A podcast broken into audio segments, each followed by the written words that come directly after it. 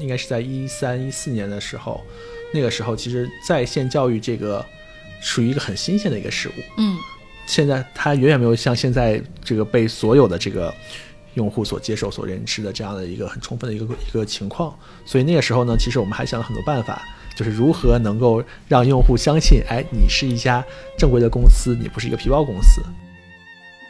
一六年时候，就我代表公司去那个英国，其实也参加了一个学术访问吧。他们其实更多还是侧重于在语言能力上面的一个提升。嗯，对。但是呢，就中国老师的一个很大特色就是他会提炼出一套考试的办法，对考试办法的技巧体系，是对。然后通过这样的方式，其实帮学生去进行提分。所以我觉得这一点上还是和那些就是 native speaker 类型的这种老师有很大不同。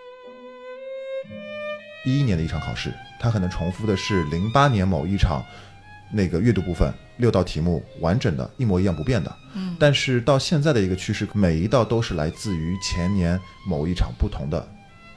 考试。现在就彻底是散拼，就每一道都是取自于往年一场啊每就不同的一场考试。所以这个其实对于就呃做这种考题预测难度会大大增加。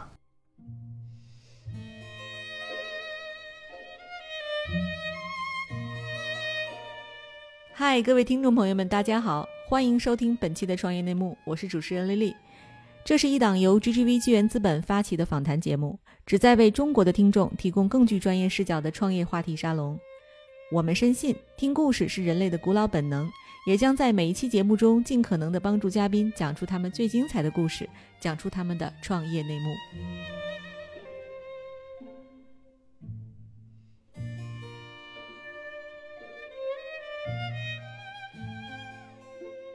本期我们请到的嘉宾是国内领先的在线留学语言培训教育机构小站教育的联合创始人 Mark，以及教学总监元老级员工 Lupin。大家好，我是 Mark。我是 Lupin。因为我看那个屏幕，它其实除了中国地区，还有东南亚，还有甚至美国也有，加拿大也有，是吧？对啊，我们现在很多学生是其实是在海外的，因为很多学生会出国之后啊、同样有这种的学习的需求。然后我记得前两天我们第一个点亮什么吉尔吉斯斯坦，也是让我们很 很 surprise 的一个地方，说啊这还有我们的学生，对，他是中国人在吉尔吉斯斯坦上课吗？还是当地中国人，中国人，啊中国人。对啊对，其实小站教育主要是现在哪些教育方向啊？我们现在基本上所有留学相关的考试培训都有涉及，像托福、雅思、GMAT、GRE，包括小 SAT、小这个 SAT，然后我们都会有呃设计。这个这种的老师都是咱们自己的老师吗？还是从外面请的临时工啊？我们现在大部分老师都是全职老师，基本上都是小站体系很多培养出来的，包括像我们的卢平，对吧？我们经常叫他平兄，呃，他也是我们这个真的是小站元老级的这个老师一波波带出来的。Lupin 是原来做什么？你能跟大家介绍一下自己吗？呃，我其实也是本身从教学出身，对，过去也是教了很多年的书。其实，在来小站之前，呃，在线下包括国际部，包括其实自己之前也创过业，然后后来是一四年的时候是其实加入了小站这个，我觉得非常，就当时也本身就觉得很有潜力的一个。呃，机构，因为我自己本身之前也是教托福出身的嘛，嗯，然后其实当时尽管不在小站，但那时候用的很多教材，包括一些这种呃训练的软件，其实都是来自于小站，所以其实本身就老师这个群体对于小站这样的一个 logo 或者说 brand，它本身就会有一点呃很深刻的印象。就我是很好奇，就是这个东西其实它是挺挺难搞的，因为很重嘛。因为那个课件咱们不说了，还有那个真题，中国人讲那个基经啊什么的，这都得就是人脑子去记去考。这个其实对于一家创业公司来讲，其实挺难搞的。嗯，在创业最早的时候呢，其实当时呃，我们几个同学，包括像 CEO 王浩平，其实他大家大家都是在备考留学的这个过程中，所以在备考的时候呢，其实我们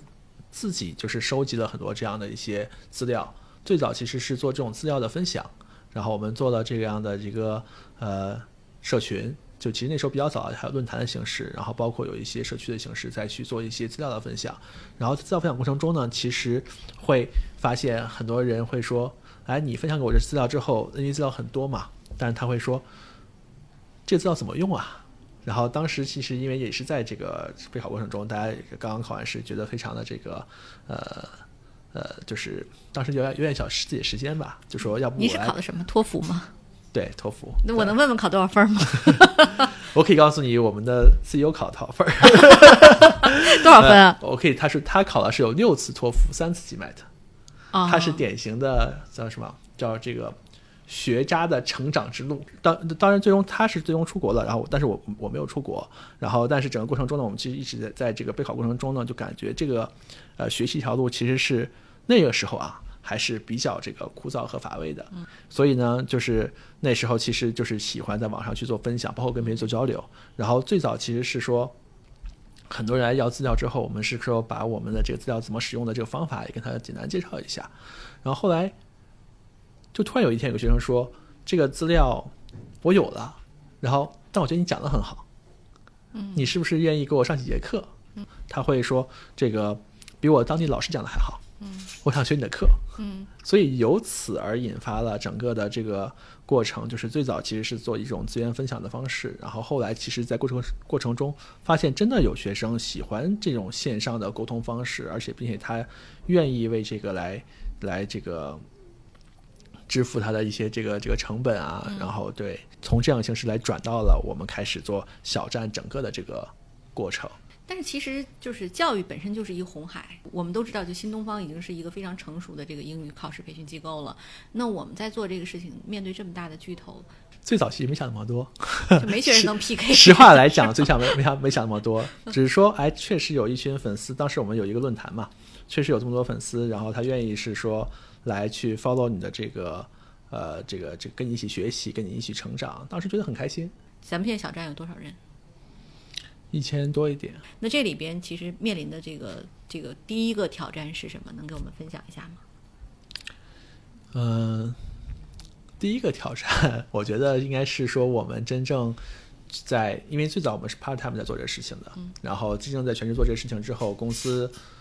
像我个人其实是没有这个在很成熟大公司这样的完整的这个工作过，然后整个过程中呢，其实那时候当你面临很多的这个不同类型的这个呃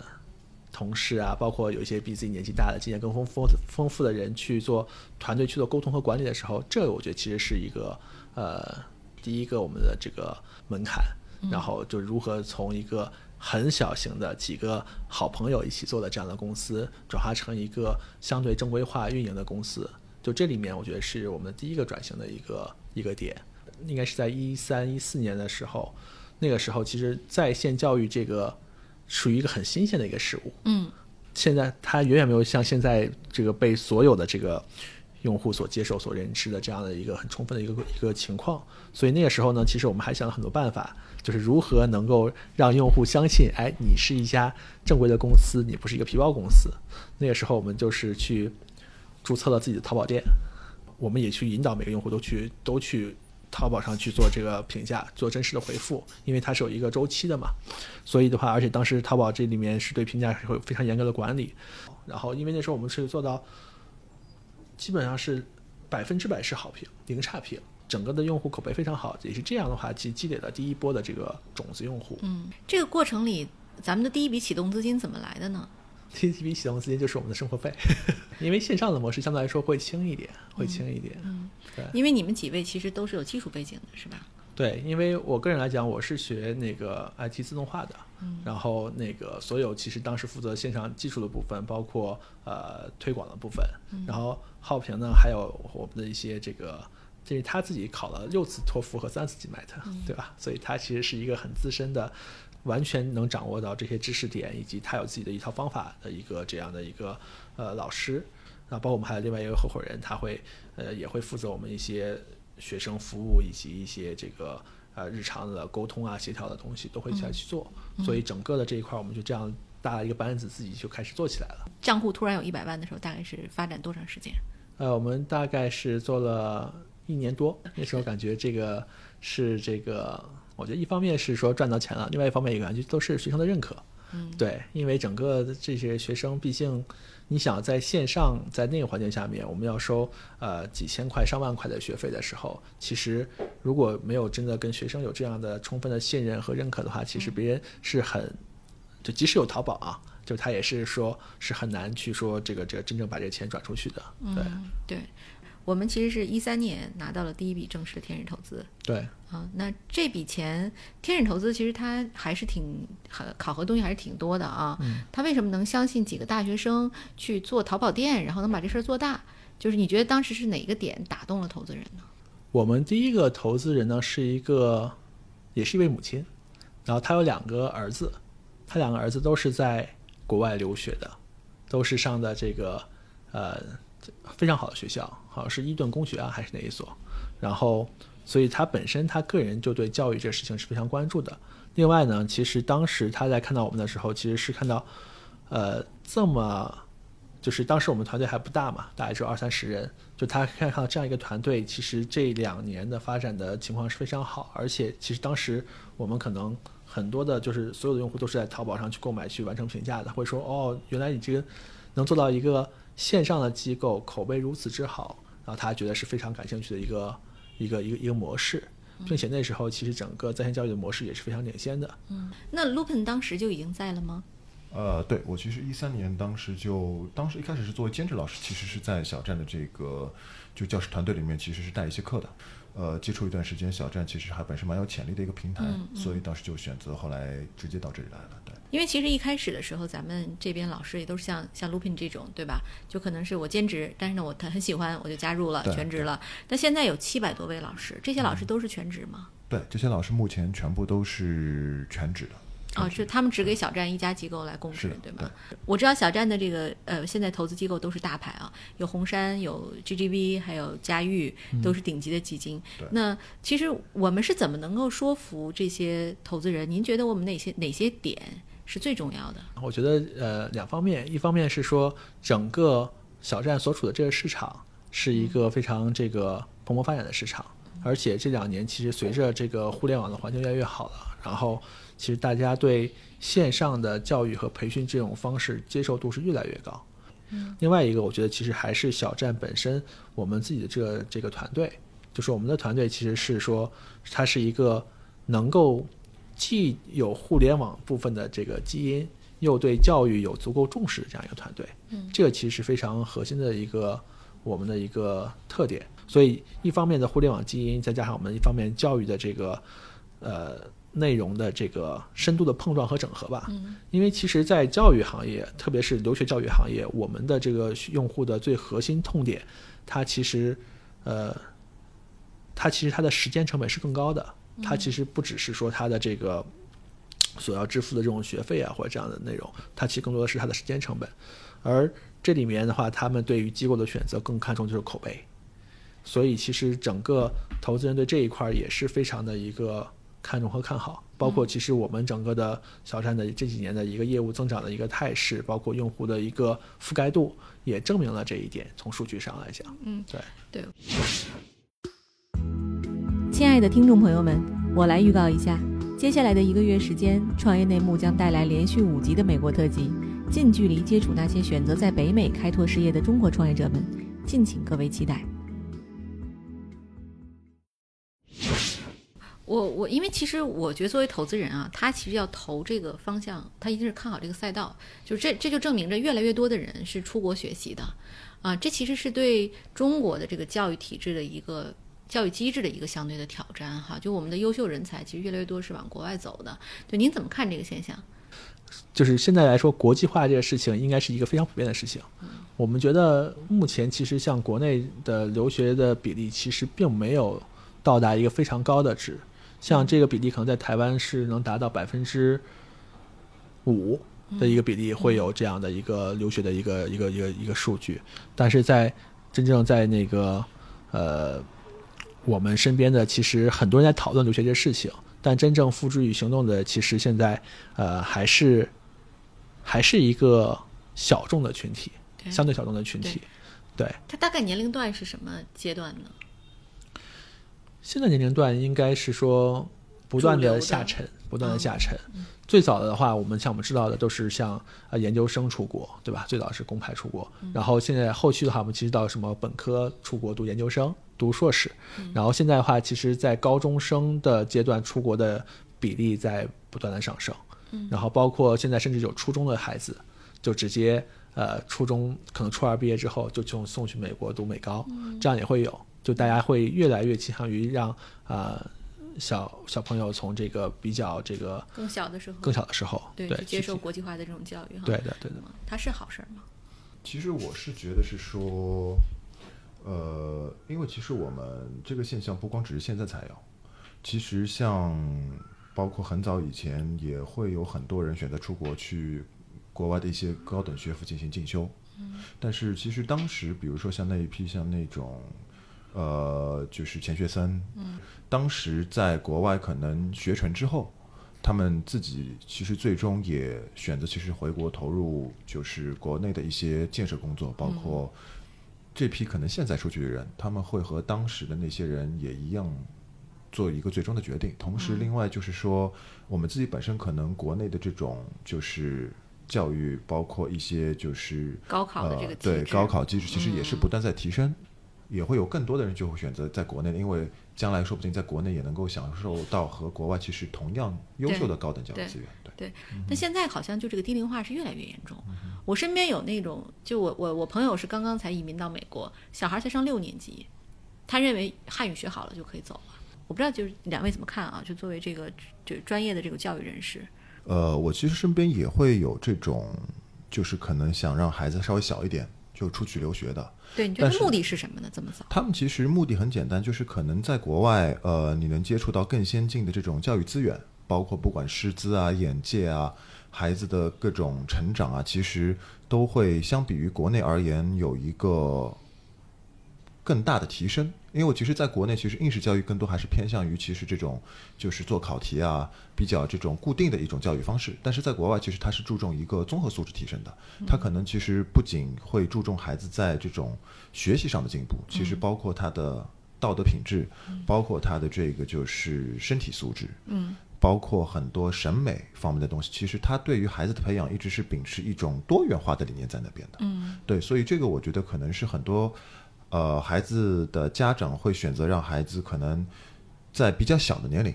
就出去接受这样的一个呃西方教育的原因所在。就就高中出去，或者是这个初中，甚至是更小啊，他对这个人的英语能力到底是不是真的有帮助？或者是研究生以后再去，其实没什么变化。嗯，这个问题我的看法是这样。其实你从一个就从语言学角度啊，其实孩子他学习这个英语的最佳年龄其实是在稍微幼儿一点的时间段。呃，这也是其实为什么现在比如说你像 VIP Kid，包括一些其他的这种就是北美外教其实非常火的原因。因为其实现在就像您您刚刚提到这个我们老百姓的这个生活质量其实已经有很大的提升，包括他的收入有很大提升，所以其实孩子。的家长愿意花很多的经费，让他去享受这种所谓的叫做沉浸式的一种教育环境当中。对，所以就是从这个点来说，其实一个正常人他学习语言的最佳年龄，其实是属于比较可能甚至在小学之前就耳濡目染的接触这样的一种环境氛围，对他的语言学习是最有帮助的。对，呃，当然，如果从这个本身其实语言的一个进步来说，可能呃成人出去。或者高中生出去到国外读本科、读硕士，其实他的语言也会有进步，因为他本身在那样的一个语言环境里面。但是呢，他学习的这种速度，包括这种模仿的能力，就可能不如在青少年，就是在小一点那个时间段接触这样的氛围来得好。嗯，所以就是幼儿阶段，其实应该说是一个人语言学习最佳年龄。对，初步接触，然后再等到可能他成熟一点，各种学习的方法啊，学习的能力。有一个比较好的基础之后再出去的话，其实对于他的这个语言的提升和进步来说，呃，会更大。因为其实你会发现，就是那种可能从比较小的年龄接触语言的学生，他的这种口语方面，就单纯口音来说，其实会比一般就中国体这种教育体制学英语出来的学生要好太多，还太多了。对对对。嗯，对，您觉得国际学校和公立学校会有区别吗？呃，我个人的观点，你纯粹从语言学习的角度而言，肯定是这种，呃，国际学校会好一点。原因是因为说，就是国际学校其实相对而言还是一个更西化的一种环境，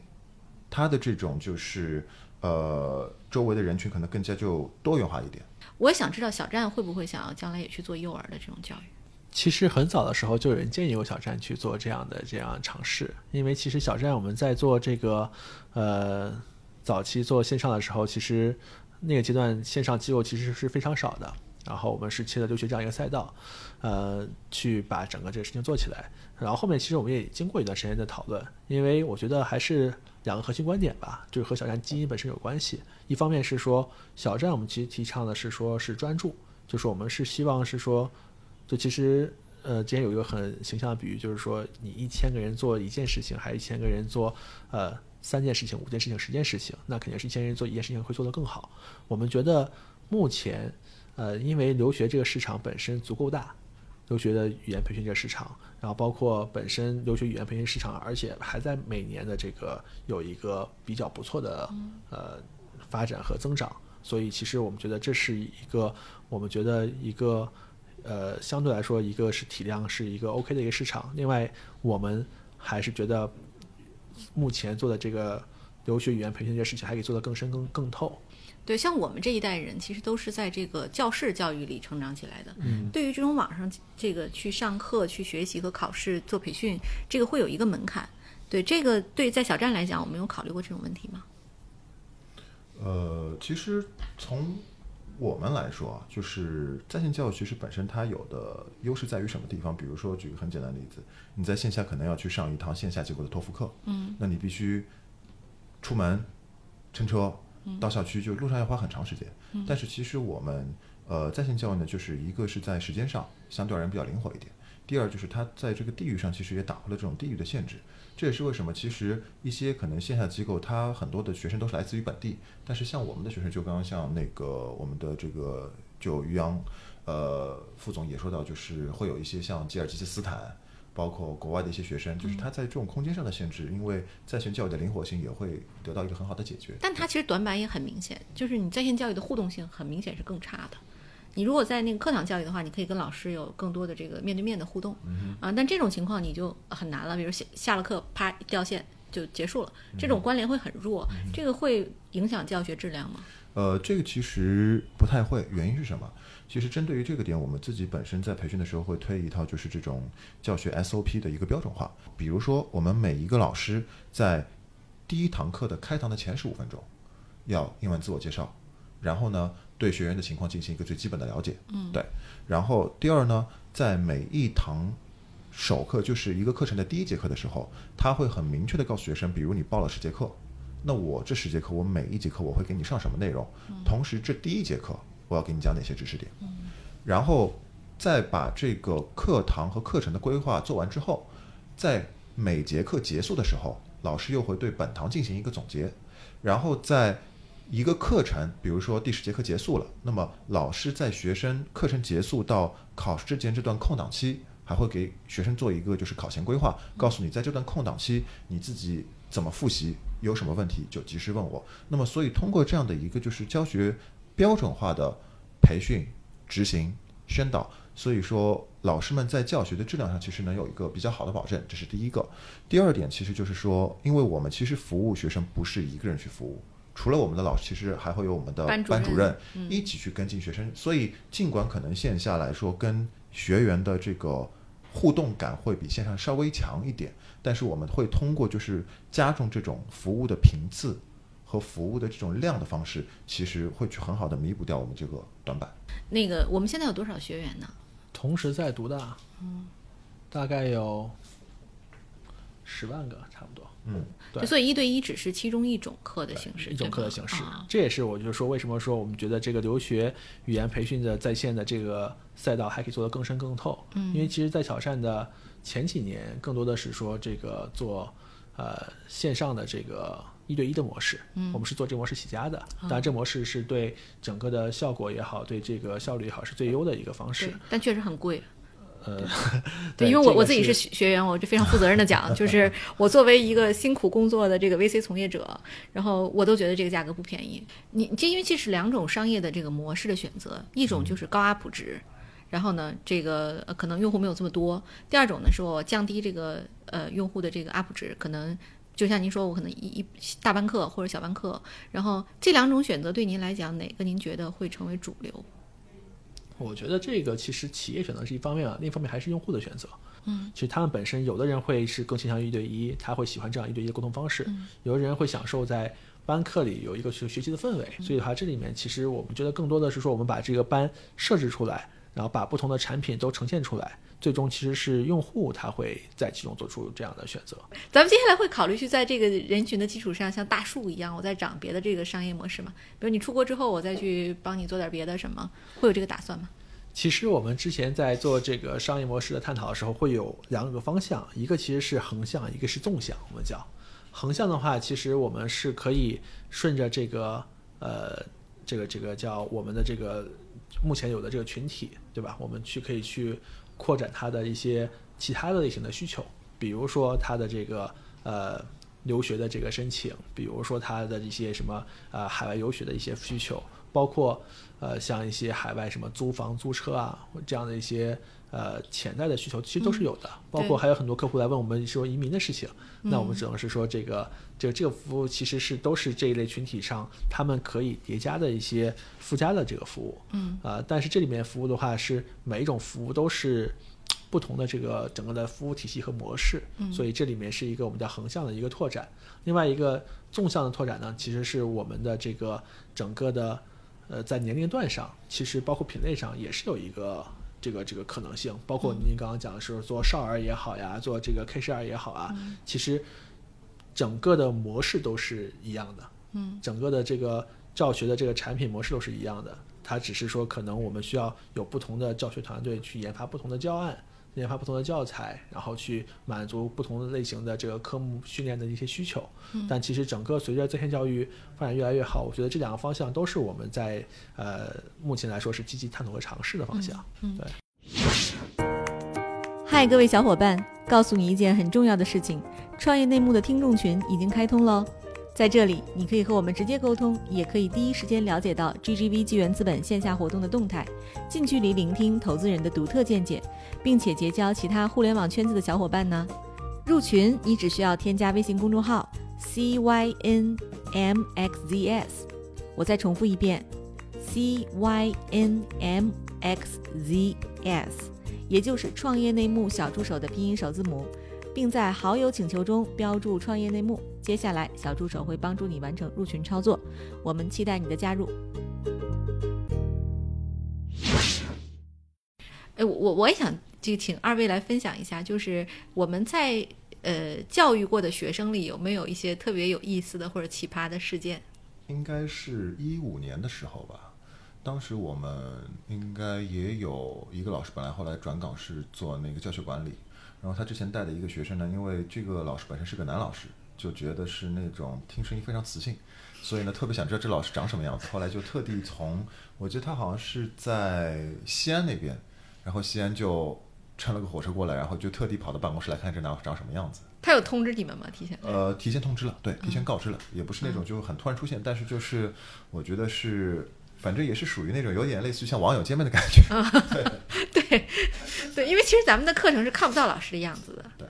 我们为什么不用视频？这个其实我们这些测试过用视频和不用视频的，这里面会做一个取舍。因为目前其实我们的学生的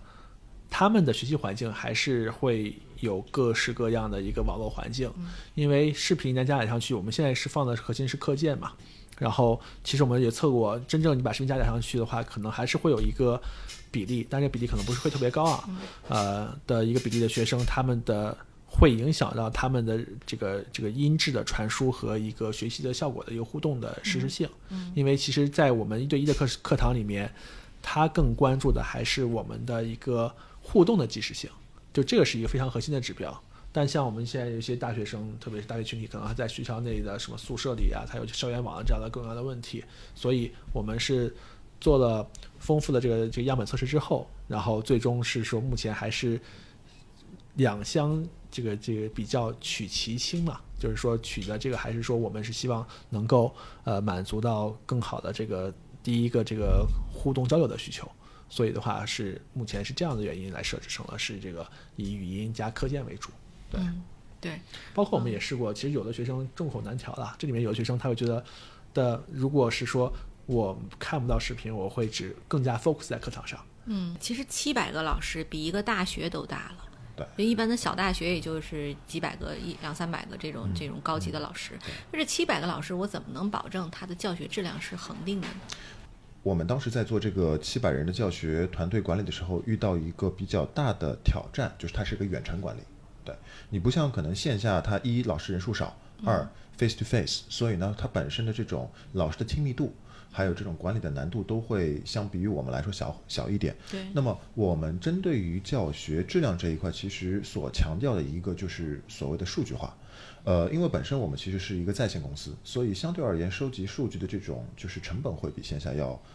小低很多。啊，所以我要要老学生的 feedback 来来考核老师。feedback。那么我们怎么去保证质量这一块？其实我们通过一个就是类似于像漏斗分级的一个。呃，教学质量的监控机制，就是在这个漏斗的最上层，其实是属于我们学生利用上课平台上完之后，每一节课一定要写的一个课后反馈。呃，目前我们其实是要求学生，只要上是在上课平台上面上课的，一定是要去写反馈的。所以这个本身的这个数据量就非常大。嗯。然后再到第二层，就是我们因为自己的教学管理团队里面比较特殊一点，就我们有个单独的数据组这样一个部门。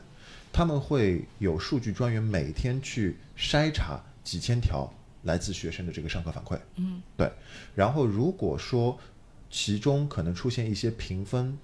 没有达到满分的，他就会发通报出来，然后由我们这边的学术主管去和这个老师进行一个沟通，对。然后当我们这个通报处理完了，那么如果在学员反馈里面这个分值可能离满分差的还要。大一点，那么这时候我们会进入第三层的这个漏斗，也就是一个叫预警机制。那么一旦达到预警的状态，我们就会由这个学术主管适和老师去沟通，同时再看到老师下一节课给这个学生上是否是一个满分好评的状态。对，直到他出现这个满分好评，OK，那么这条预警才 close 掉。那么这个漏斗我刚刚说了三层，就是预评价、通报、预警，最后面一层其实就是属于一个客诉。所以说，如果学员跟班主任在可能就是回访的时候，提到说，可能对于老师上课的时候某一个点不是非常的 buying，不是非常的这个认可，那么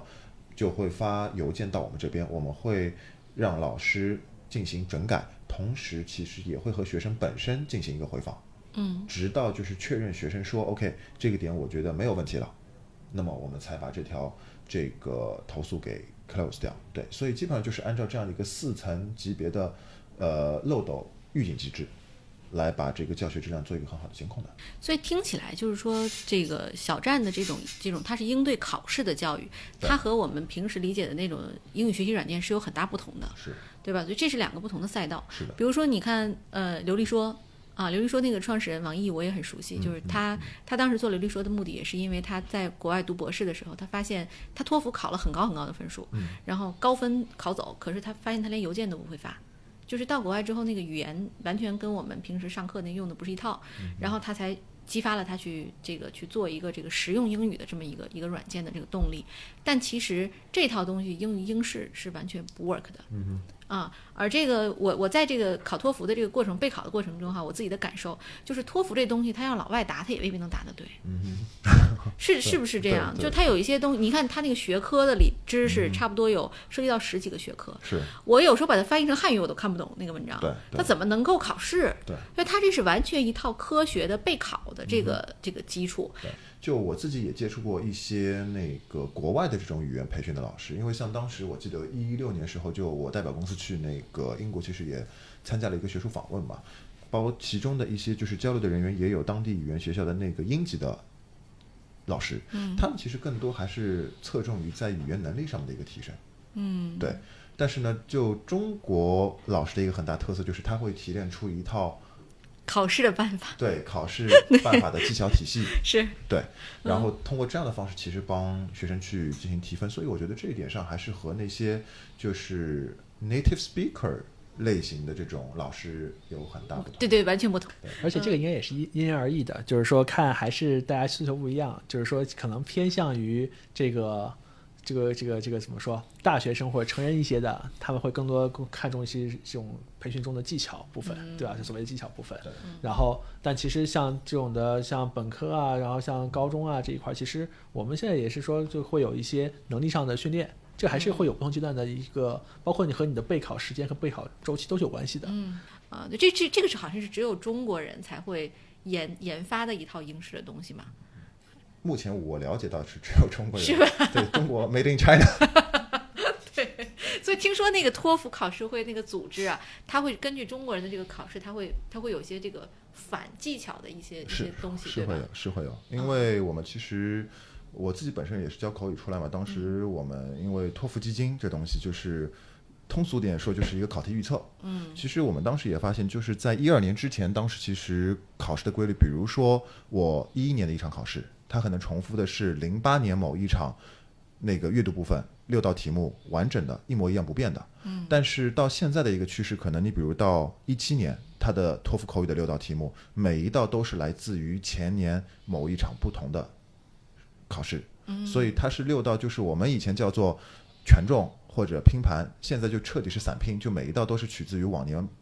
一场每就不同的一场考试。所以这个其实对于就呃做这种考题预测难度会大大增加。不过这个我觉得老美像我们说 ETS 嘛，ETS 他们是托福出题机构，其实他们也是在不断创新这个事情。是，所以其实我们现在其实越。就是其实，在实际过程中呢，技巧类的部分，我们是逐渐的在降低这个比例的。嗯，那更多还是说能力的提升。我觉得这最终还是说是，包括你在出国之后，还是会更多的帮到大家去做这一块的这个呃适应国外的生活也好，或者是说更好融入到这个当地生活也好。对，这个还是更加重要的，在我们看来。但其实这个是中国，这很难改变这个现状。就中国人他已经习惯了说把考试当成一个项目去做。对。所以你看，这个这个专业的考试机构这个生意啊，永远是一个好生意。对。嗯。对，祝愿小站教育做成中国第一大的考试机构。谢谢谢谢，感谢各位收听本期的创业内幕，我们下期再见。